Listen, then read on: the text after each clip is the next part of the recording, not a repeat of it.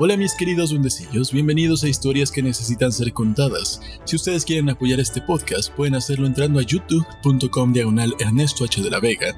Suscríbanse, den clic en la campanita para que les avise cada vez que subo video, den like, compartan, para que más gente pueda llegar a estas historias. Hoy presentamos Navidad en Gamínedes, de Isaac Asimov. Olaf Johnson canturreaba entre dientes mientras sus ojos azules observaban soñadores el impresionante abeto situado en un rincón de la biblioteca. Aunque esta era la estancia más amplia de la base, a Olaf no le pareció demasiado espaciosa en aquella ocasión.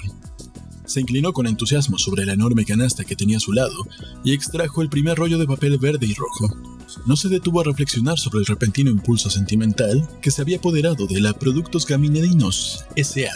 para enviar a la base una colección completa de adornos navideños. Olaf se hallaba bien preparado para desempeñar el trabajo que se había impuesto como decorador en jefe de los temas navideños. Este cargo le colmaba de satisfacción. De repente frunció el entrecejo y masculló una maldición. La lámpara que convocaba a Asamblea General empezó a lanzar destellos histéricamente. Con expresión contrariada, dejó a un lado el martillo que ya había levantado, así como el rollo de papel. Se arrancó unas cuantas lentejuelas del cabello y se dirigió al departamento de los oficiales. El comandante Scott Pelham estaba arrellanado en el sillón presidencial cuando entró Olaf. Sus dedos rechonchos tamborileaban sin ritmo sobre el cristal que cubría la parte superior de la mesa. Olaf sostuvo sin temor la mirada colérica del comandante, ya que en su departamento no había ocurrido ninguna anomalía en 20 circunvoluciones gaminedinas. Un grupo de hombres llenó con presteza el aposento y la mirada de Pelham se endureció mientras los contaban uno a uno inquisitivamente. Ya estamos todos aquí. Muchachos, nos enfrentamos a una crisis. Se percibió un vago movimiento. Los ojos de Olaf miraron al techo y se sintió aliviado. Por término medio, en cada circunvolución completa se originaba una crisis en la base. Generalmente surgía al producirse una alta repentina en el cupo de oxita, o bien cuando era inferior la calidad del último lote de hojas de Karen. Sin embargo, las palabras siguientes le dejaron sin aliento. En relación a la crisis, tengo que hacer una pregunta. ¿Qué cochino y estúpido perturbador ha contado historias de hadas a esos revoltosos astruces? Olaf carraspeó nervioso, con lo que se convirtió en el centro de la atención general. Le oscilaba la nuez presa de la repentina alarma. Se le arrugó la frente como cartón mojado. Estaba temblando. ¿Yo? ¿Y yo? Hubo un momentáneo silencio. Sus largos dedos hacían desatinados ademanes suplicantes. Sí, quiero decir que estuve ahí después que las últimas entregas de hojas de Karen, ya que los astruces se movían con lentitud y... ¿Les habló a los nativos de Santa Claus, Olaf? La sonrisa parecía insólita, al igual que la mirada lobuna que lanzaba de reojo y Olaf quedó anonadado. Asintió convulsivamente. Oh, sí. Habló con ellos. Vaya, vaya. Les habló de San Nicolás. Les dijo que viene en un trineo volando por los aires con un tiro de ocho renos, ¿eh? Sí, en efecto. ¿No es verdad? y dibujó los renos para demostrar que no se trataba de un error, y que él tiene una gran barba blanca y sus ropas son encarnadas con cenefas albinas. Sí, señor, tiene razón. Y lleva un gran saco atestado de regalos para los niños buenos. Los deja caer por la chimenea y los pone dentro de los calcetines y medias. Exacto. También les dijo que estaba a punto de llegar. Una circunvalación más y vendrá a visitarnos.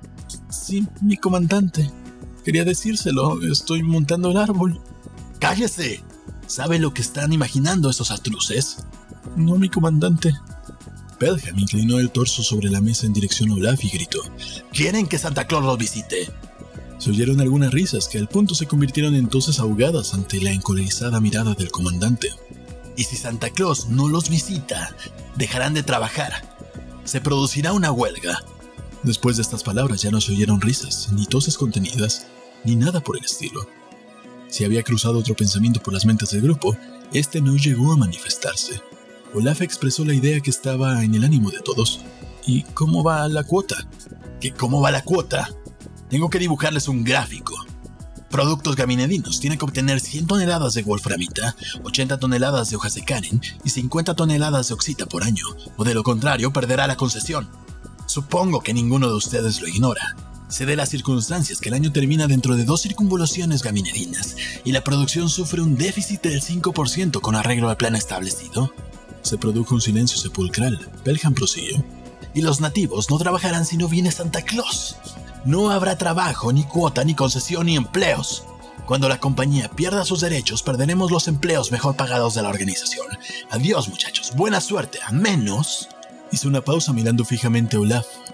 A menos que antes de terminar la próxima circunvolución tengamos un trineo volador, ocho renos y un Santa Claus.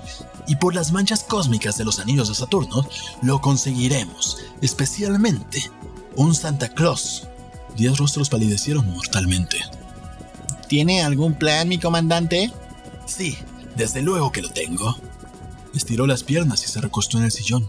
Un repentino sudor frío se apoderó de Olaf Johnson al notar, cual dedo acusador, las miradas fijas de todos los presentes. Cuánto lo siento, mi comandante. Y el dedo acusador de las miradas permanecía inmóvil. Belham penetró con paso firme en la antesala, se despojó de la cartera de oxígeno y de los fríos cilindros conectados a ella.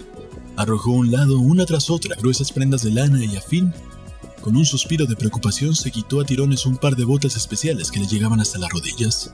Sin piar se interrumpió el cuidadoso examen de la última partida de las hojas de Karen y lanzó desde detrás de sus lentes una mirada esperanzadora. ¿Qué hay? Pelham se encogió de hombros. Les prometí la visita de Santa Claus. ¿Qué podía hacer? También les he doblado la ración de azúcar y de momento están trabajando. Pierce agitó una enorme hoja de Karen con cierto énfasis mientras decía: Quiere decir, hasta el día en que deba aparecer el prometido San Nicolás. En mi vida he oído cosa más tonta. No se podrá llevar a cabo, no habrá Santa Claus. Diga eso a los astruces. Pelham se hundió en una butaca y sus rasgos adquirieron una expresión pétrea. ¿Qué hace Benson? ¿Cree que podía equipar ese dichoso trineo? Pierce examinó una hoja tras luz con aire cítrico. Mi opinión es que está chiflado. El viejo aguilucho ha descendido al sótano esta mañana y desde entonces está ahí. Lo único que sé es que se ha desmontado el disociador eléctrico. Si sucede algo anormal, nos quedaremos sin oxígeno. Bien. Pelham se incorporó con dificultad. Por mi parte, ojalá nos asfixiemos. Sería la manera más fácil de salir de este atolladero. Me voy abajo. Salió presuroso y cerró la puerta de golpe. El sótano miró a su alrededor aturdido diseminadas por todos los sitios, brillaban numerosas piezas de acero cromado. Pasó un buen rato tratando de reconocer las partes que el día anterior constituían una compacta maquinaria, un electrodisociador perfectamente montado. En el centro, en contraste anacrónico, había un polvoriento trineo de madera con las palas encarnadas y deslucidas. Se oían martillazos procedentes de su interior. ¡Eh, Benson! Un rostro tiznado y sudoroso se asomó bajo el trineo y un chorro de tabaco salió disparado hacia la inseparable escupidera del ingeniero. ¿Cómo grita de esa manera? Estoy haciendo un trabajo delicado. ¿Qué diablos es este fantástico artificio? Un trineo volante, una idea mía. El fuego del entusiasmo brilló en los húmedos ojos de Benson y mientras hablaba, le surgía por la comisura de los labios la espuma del tabaco. El trineo lo trajeron aquí en los viejos tiempos, cuando se creía que Gamínedes estaba cubierto de nieve como otros satélites de Júpiter. Todo cuanto tengo que hacer es adaptar en el fondo unos cuantos graborepulsores del disociador, con lo cual el trineo será antigravitatorio al conectar la corriente. Los compresores harán el resto. El comandante se mordió el labio inferior dubitativo. ¿Y funcionará? Por supuesto, mucha gente ha pensado aplicar los repulsores a los viajes aéreos, pero resultan ineficaces en los campos de gran gravitación. En Gamínedes, con un tercio de gravitación y una presión atmosférica muy leve, un chiquillo podría manejarlo, incluso Johnson, aunque no lamentaría si cayera y se rompiera su maldito cuello. Muy bien. Mire, tenemos grandes cantidades de esa madera purpúrea aborigen. Póngase en contacto con FIM y dígale que coloque el trineo en una plataforma construida con este material. Tiene que medir unos 6 metros de largo con una baranda alrededor de la parte que sobresalga. Benson escupió y frunció el ceño bajo los espesos cabellos que le llegaban hasta los ojos. ¿Cuál es su idea, comandante? Inmediatamente se dejaron oír las resultados de Pelham como ásperos ladridos. Esos astruces esperan ver los renos y los verán. Esos animales tendrán que ir montados en algo. ¿No es eso? Cierto, pero en Gamínedes no hay renos. El comandante Pelham, que ya se marchaba, se detuvo un momento, contrajo los párpados con desagrado como siempre hacía cuando pensaba en Olaf Johnson. Olaf ha salido a cazar ocho zambúes. Tienen cuatro patas, cabeza en un extremo y cola en el otro. Eso es suficiente para los astruces. El viejo ingeniero rumió este informe y rió entre dientes de mala gana. Bien, me agrada la tonta distracción de su trabajo. A mí también. Se alejó majestuosamente mientras Benson mirándolo de reojo desaparecía bajo el trineo. La descripción que había hecho el comandante de un zambú era concisa y exacta, pero omitió detalles interesantes. Por una parte, el zambú tiene una cola larga, un hocico flexible, dos orejas que ondean elegantemente de atrás hacia adelante, tiene dos ojos purpúreos y emotivos. Los machos están dotados de espinas de color carmesí plegables a voluntad, que se extienden a lo largo de la columna vertebral y al parecer este ornamento es muy apreciado por las hembras de esta especie. Todo esto, combinado con una cola cubierta de escamas y un cerebro nada mediocre, tendrán ustedes un zambú, o al menos lo tienen si logran capturarlo. Precisamente, este era el pensamiento que se le ocurrió a Olaf Johnson al descender con cautela por una eminencia rocosa, aproximándose a un rebaño de 25 zambúes que pastaban entre los desperdigados matorrales de una zona arenosa. Los ejemplares más próximos observaban cómo se acercaba Olaf, quien ofrecía un grotesco aspecto, enfundado en pieles y con la careta de oxígeno conectada a la nariz. Como sea que los zambúes carecen de enemigos naturales, se contentaban con mirar aquella extraña figura con ojos lánguidos y reprobatorios, y volvieron a ronzar su provechosa pitanza. Las nociones de Olaf respecto a la casa mayor eran incompletas. Rebuscó en los bolsillos un terrón de azúcar y cortándolo exclamó: Psst, psst. Michito, michito, michito, michi, michi, michi. Las orejas del zambú más próximo se crisparon con desagrado. Olaf se acercó más con el terrón de azúcar en lo alto. Ven aquí, currito, ven, ven, ven. El zambú vio la golosina y puso los ojos en blanco. Movió el hocico arrocando el último bocado de vegetación y avanzó olfateando con el cuello estirado. Después golpeó la palma extendida con un rápido y experto movimiento llevándose el terrón a la boca. La otra mano de Olaf bajó rápida, pero se encontró con el vacío. Con expresión desengañada, sacó otra pieza del bolsillo. Ven aquí, príncipe, acércate. Fido, Fido. El zambú emitió un gruñido tremolante en las profundidades de su garganta, en una manifestación placentera. Evidentemente, aquel extraño monstruo que tenía ante él, después de haberse vuelto loco, se proponía alimentarlo para siempre con aquellos bocados concentrados y suculentos. Se lo arrebató de nuevo y retrocedió con la misma rapidez que la vez anterior. Pero en esta ocasión, Olaf lo sujetaba con firmeza, pero zambú también le había cazado medio dedo. ¡Ah! El alarido que dio Olaf denotaba que éste carecía de en cierto modo de la impasibilidad necesaria requerida en tales circunstancias. Sin embargo, un mordisco que hace daño a través de esos espesos guantes, por supuesto, no deja de ser un mordisco. Se abalanzó osadamente sobre el animal. Había ciertas cosas que alteraban la sangre de Johnson y el antiguo espíritu de los vikingos resurgía en él. Precisamente una de esas cosas era que alguien o algo le mordiera un dedo, y mucho más si este alguien o algo era un ser extraterrestre. Los ojos del zambú observaban indecisos mientras retrocedía. Ya no le ofrecían más terrones blancos y no sabía con seguridad lo que sucedería a continuación. La incertidumbre se desvaneció con rapidez inesperada cuando dos manos enguantadas se apoderaron de sus orejas y empezaron a zarandearlas. Lanzó un agudo gañido y arremetió brioso. Los zambúes están dotados con cierta dignidad. Les desagrada que les tiren de las orejas, particularmente cuando otros zambúes, incluyendo algunas hembras, forman un coro y miran expectantes. El terrícola cayó de espaldas y durante un rato estuvo en esta posición. Mientras tanto, el zambú se alejó unos cuantos pasos y caballerosamente permitió que Johnson se pusiera de pie. La vieja sangre de los vikingos alcanzó un grado más alto de efervescencia en Olaf. Se restregó la parte dolorida y saltó olvidándose de las leyes gravitacionales gaminidinas. Se desplazó por el aire a un metro de altura sobre la espalda del zambú. Asomó el miedo en los ojos del animal al observar a Olaf. El salto había sido imponente, pero al mismo tiempo también se notaba en sus órganos visuales cierta confusión. Parecía que aquella maniobra carecía de propósito. Olaf volvió a caer de espaldas sobre los cilindros al igual que la vez anterior. Empezaba a sentirse desconcertado. Los sonidos que emitían los espectadores denotaban palpablemente su condición de risitas burlonas. Risitas, ¿eh? Todavía no ha empezado la lucha. Se acercó al animal lenta y cautelosamente, Olaf simuló un falso ataque. Su oponente se agachó. A continuación, este último se volvió de espaldas y Olaf se agachó a su vez. El seco y agresivo ronquido que salía de la garganta del zambú no parecía estar en consonancia con el espíritu fraternal que generalmente reina durante la época navideña, y esta actitud irreverente le recordaba a Olaf algo así como un sacrilegio. De pronto se oyó un silbido. Olaf sintió un repentino calor en la cabeza, detrás de su oreja izquierda. Esta vez dio una vuelta en el aire y cayó de nuca. Los asistentes al espectáculo prorrumpieron en un clamor que parecía un relincho de satisfacción, y el zambú movió la cola triunfalmente. Olaf se sobrepuso a la impresión de estar flotando en un espacio infinito tachonado de estrellas y se incorporó vacilante. ¡Protesto! El ataque con la cola es juego sucio. Saltó hacia atrás esquivando otro coletazo y acto seguido se lanzó hacia la parte inferior del animal y atrapándole las patas con fuerza, le obligó a dar con el espinazo en el suelo. El zambú lanzó un gañido de indignación. Ahora la lucha había entrado en una fase en la que los músculos terrícolas y los gaminedinos jugaban un papel decisivo. Olaf se manifestó como un hombre de fuerza bruta. Luchó con denuedo y por último se lo cargó a la espalda y el animal se sintió zarandeado e impotente. Respondió vociferante y trató de demostrar sus objeciones con un coletazo bien administrado, pero estaba situado con desventaja y la cola pasó silbando inofensiva sobre la cabeza de Olaf. Los otros zambúes dejaron paso libre al vencedor con triste expresión en sus semblantes. Evidentemente eran muy buenos amigos del animal capturado y les era desagradable en extremo que hubiera perdido el combate. Volvieron a su quehacer gastronómico con resignación filosófica, completamente convencidos de que todo era obra del destino. Al otro lado de la prominencia rocosa, Olaf había habilitado una cueva.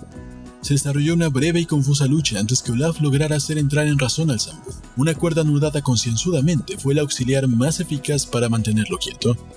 Pocas horas después, cuando ya tenía en su poder a los ocho zambúes, poseía una técnica depurada que solo se adquiere tras larga experiencia. Podía haber dado a los cowboys valiosos consejos sobre la forma de derribar cuadrúpedos recalcitrantes.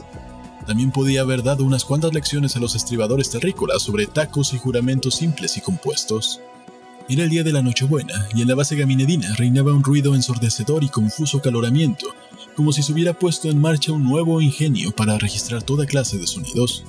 Alrededor del viejo trineo, situado sobre una enorme plataforma de madera purpúrea, cinco terrícolas libraban una verdadera batalla con un zambú. El zambú posee opiniones concretas en relación con muchas cosas, y uno de sus más tenaces principios es que no va donde no quiere ir. Esto lo demostraba palpablemente sacudiendo la cabeza, la cola, las cuatro patas, las tres espinas en todas direcciones y con todas fuerzas. Pero los terrícolas insistieron y no con gran delicadeza. A pesar de sus angustiosos alaridos, el animal fue elevado hasta la plataforma, colocado en el lugar correspondiente y enjaizado sin remedio ni esperanza. Muy bien, traigan la botella. Sujetando el hocico con una mano, Benson agitó la botella con la otra. El zambú temblaba de ansiedad y emitió temblorosos gañidos. Benson introdujo el líquido en la garganta del animal. Se oyó un gorgoteo y después un gruñido comprensivo. El animal estiró el cuello en demanda de otro trago. Nuestro mejor coñac. Hubiera terminado la botella, pero la dejó cuando estaba por la mitad. Los ojos del zambú giraron rápidamente sus cuencas. Parecía como si intentara bromear. Sin embargo, esta actitud no duró mucho tiempo, pues el metabolismo gaminedino queda afectado por el alcohol casi de inmediato. Los músculos se le contrajeron con la rigidez propia de la borrachera, e hipando sonoramente se desplomó. Traigan al siguiente. Al cabo de una hora, los ocho zambúes no eran más que estatuas catalépticas. Le ligaron a sus cabezas palas en horquilla a guisa de astas producían un efecto tosco e inexacto, pero apto para el fin deseado. En el preciso momento en el que Benson abría la boca para preguntar dónde estaba Olaf Johnson, el benemérito personaje apareció entre los brazos de tres camaradas y fue conducido a la plataforma tan embarado como cualquier zambú después de la lucha. No obstante, articuló sus objeciones con la mayor claridad. Yo no voy a ninguna parte con este atuendo, ¿me oyen? En realidad había motivos para quejarse. Olaf nunca había sido atractivo, ni en sus mejores momentos, pero su condición actual era una mezcolanza entre una pesadilla de zambúes y una concepción patriarcal de Picasso. Llevaba los atavios tradicionales de Santa Claus. Estos eran encarnados tanto como podía permitir el papel de seda cosido a su capa espacial. El armiño era tan blanco como el algodón en rama, precisamente. Esto es lo que era. Su barba ondeaba libremente, hecha de más algodón en rama enganchada a un lienzo que le llegaba de oreja a oreja. Con tales aditamentos debajo y la nariz de oxígeno encima, hasta la persona de ánimo más templado hubiera rehuido a su mirada. A Olaf no le habían mostrado un espejo para mirarse, pero lo que podía ver del mismo y lo que su instinto le decía, le postraba en tal estado que la caída de un rayo fulminante la hubiera saludado con mayor alivio. Entre gritos y espasmos fue izado al trineo, intervinieron otros ayudando vigorosamente hasta que de Olaf no quedó más que una masa retorcida de la que salían voces ahogadas. ¡Déjenme! ¡Déjenme! Hizo un pequeño amago para demostrar su osadía, pero cayeron sobre él numerosas manos que lo atenazaron, impidiéndole mover un dedo. ¡Ya entre! ¡Váyase al infierno! No quiero entrar en un artefacto patentado para un suicidio inmediato. Se puede llevar a su sanguinario trineo volante. Oiga, el comandante Pelham le está esperando al otro lado. Lo va a despellejar vivo si no está ahí dentro de media hora. El comandante Pelham puede entrar en el trineo a mi lado y... Piensa en su empleo. Piensa en sus 150 dólares semanales. Piensa en Hilda allá en la Tierra, que no se casará con usted si pierde el empleo. Piensa en todo eso. Johnson pensó en aquello confusamente, pensó algunas cosas más y penetró en el trineo. Aseguró el saco con correas y puso en marcha el repulsor. Abrió el propulsor a chorro, lanzando una horrible maldición. El trineo arrancó impetuoso y Olaf no salió despedido hacia atrás por encima del artilugio por verdadero milagro. Se aferró a los pasadores y observó cómo las colinas circundantes subían y bajaban según los picados y rizos del inseguro trineo. Sopló el viento y las ondulaciones se hicieron más sensibles cuando Júpiter apareció. Su luz amarillenta iluminó todos los picos y abismos del accidentado terreno, hacia cada uno de los cuales parecía dirigirse el trineo, y cuando el gigantesco planeta se había alejado por completo de la línea del horizonte, la maldición de la bebida que sale de los organismos gaminedinos con la misma rapidez que entra, comenzó a alejarse de los zambúes. El zambú zaguero fue el primero en despertar. Se relamió la cavidad bucal, dio un respingo y desvaneció el maléfico influjo del alcohol. Después de haber tomado esta decisión, examinó lánguidamente lo que tenía a su alrededor, no le causó una impresión inmediata. Gradualmente se fue dando cuenta del hecho incontrastable de que el suelo que pisaba, cualquiera que fuere, no era el terreno firme de Gamínedes. Se inclinaba, se movía, lo cual era muy extraño. Aunque hubiera atribuido este balanceo a su reciente orgía, no por ello dejó de mirar por debajo del barandal al cual estaba amarrado. Los zambúes jamás han muerto de ataque cardíaco según constan los registros sanitarios, pero este, cuando miró abajo de sus patas, estuvo a punto de romper la tradición. El angustioso chillido de horror y desesperación que lanzó hizo recobrar al conocimiento a los demás cuyas cabezas, aunque doloridas, habían recobrado la conciencia. Durante un buen rato se desarrolló una torpe, cacareante y confusa conversación, ya que los animales trataban de echar fuera de la cabeza el dolor e introducir en ella los hechos. Lograron conseguir ambos propósitos y organizaron una estampida, no era propiamente una estampida, puesto que estaban estrechamente atados, pero si aceptamos el detalle de su situación forzada, hicieron todos los movimientos de galope tendido, y el trineo se volvió loco. Olaf se tomó la barba un segundo antes de dejarla ondear libremente. ¡Eh! Era tanto como si hiciera un huracán. El trineo pataleaba, saltaba y bailaba un tango histérico. Era presa de repentinos arrebatos y parecía dispuesto a estrellar su cerebro de madera contra la corteza de Gamínedes, Entretanto, Olaf renegaba, juraba y lloraba a la vez que accionaba los propulsores a chorro. Ganímedes daba vueltas y Júpiter se mostraba como una mancha borrosa. Quizá la bailoteante panorámica de Júpiter fue lo que indujo a los ambúes a comportarse con más formalidad. Parecía que ya se les había pasado el malestar de la borrachera. Sea como fuere, cesaron de moverse, se dirigieron los unos a los otros sublimes discursos de despedida, confesaron sus pecados y esperaron la muerte. El trineo se estabilizó y Olaf recobró el aliento que volvió a perder de nuevo ante un curioso espectáculo. Hacia arriba veía las colinas y el sólido terreno canimedino, y por debajo el oscuro cielo y la abultada figura de Júpiter. Al ver todo esto, él también hizo las paces con la eternidad y esperó el fin. Astrus es un diminutivo de avestruz, y a este animal se parecían los nativos de Ganímedes, si bien hay que considerar que tienen un cuello más corto, la cabeza más grande y su plumaje parece que de un momento a otro vaya a desprenderse de raíz, hay que añadir a su retrato un par de brazos flacos y huesudos provistos de tres dedos rechonchos. Saben inglés, pero cuando uno los oye, preferiría que no hablaran.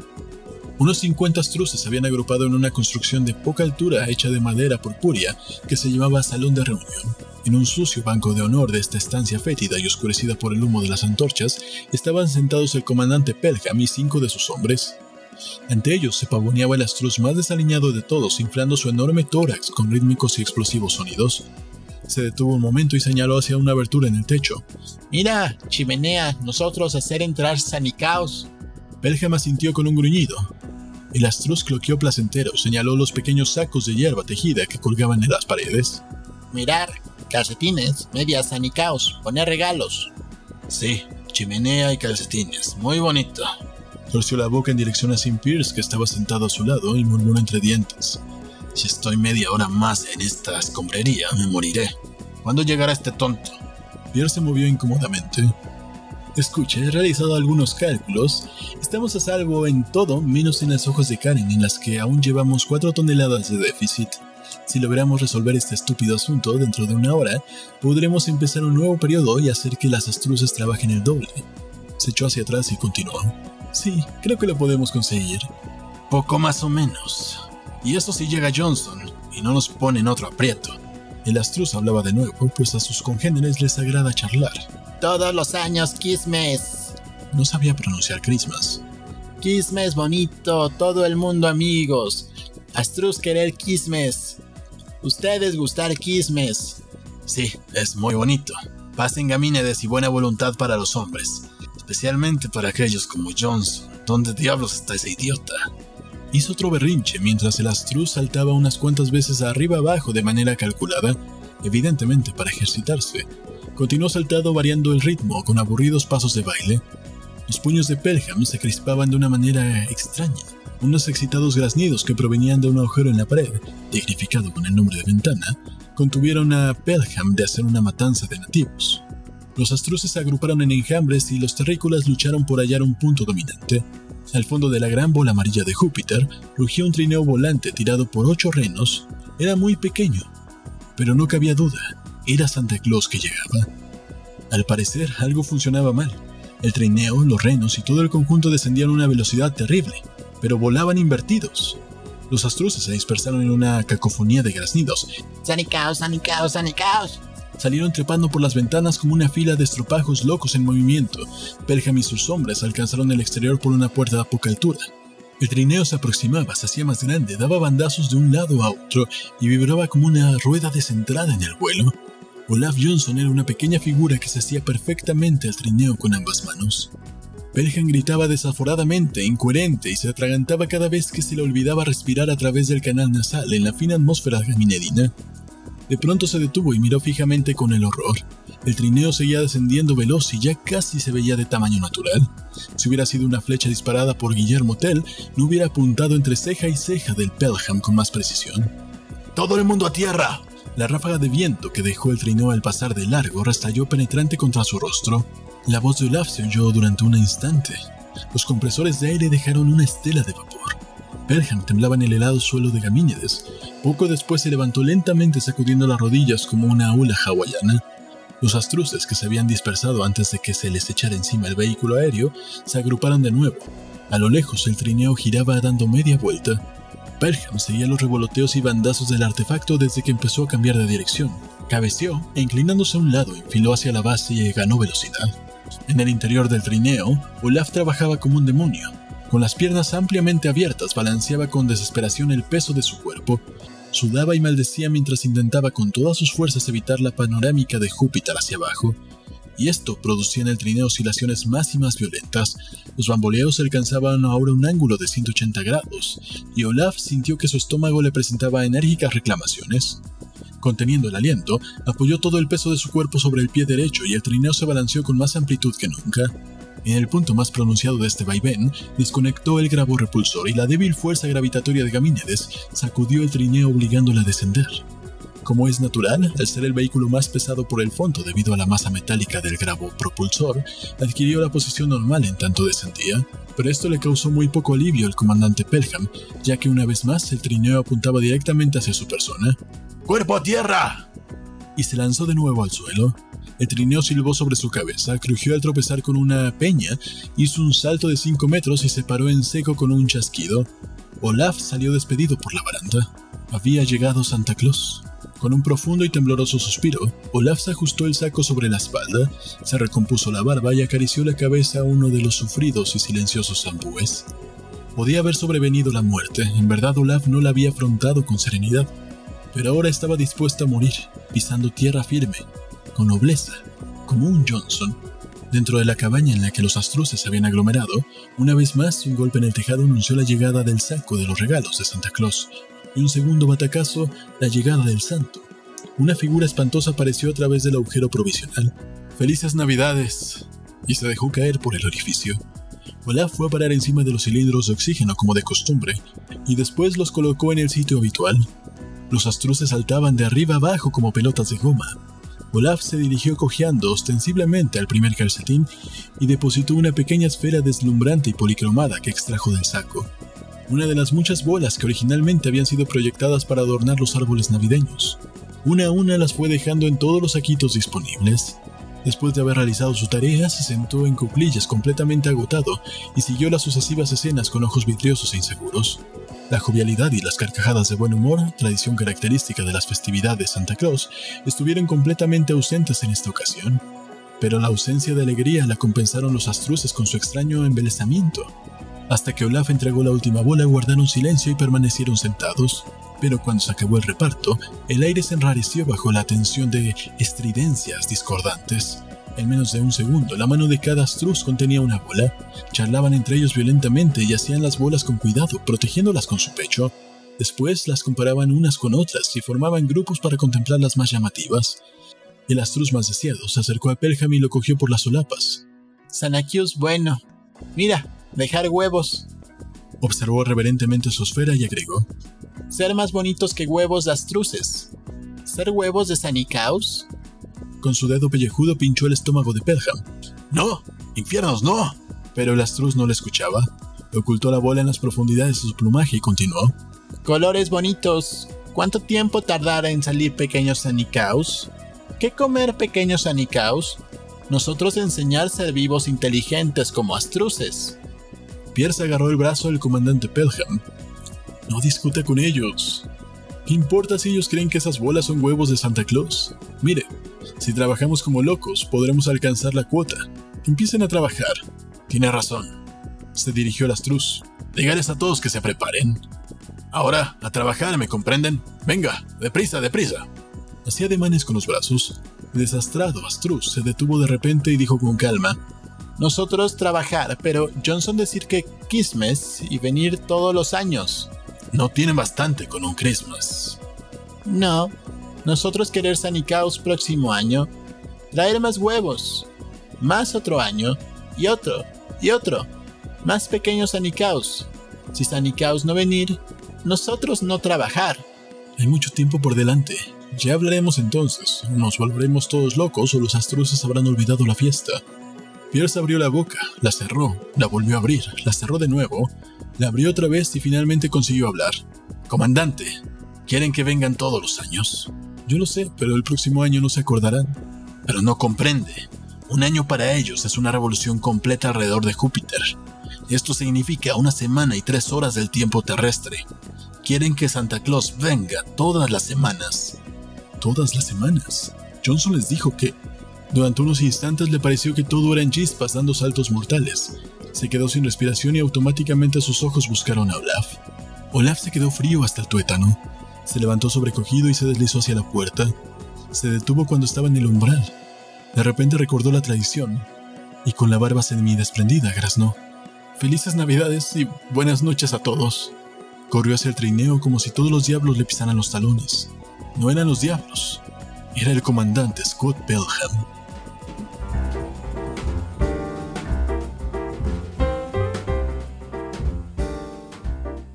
Una Navidad cada semana.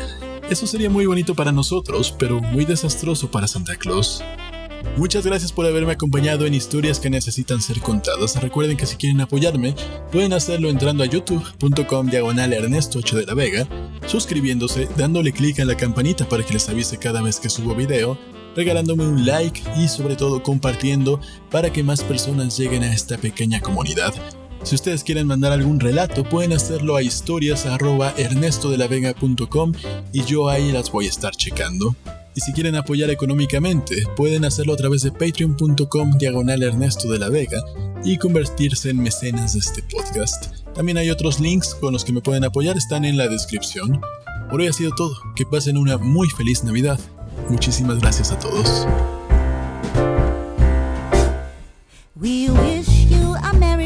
Christmas. We wish you a Merry Christmas. We wish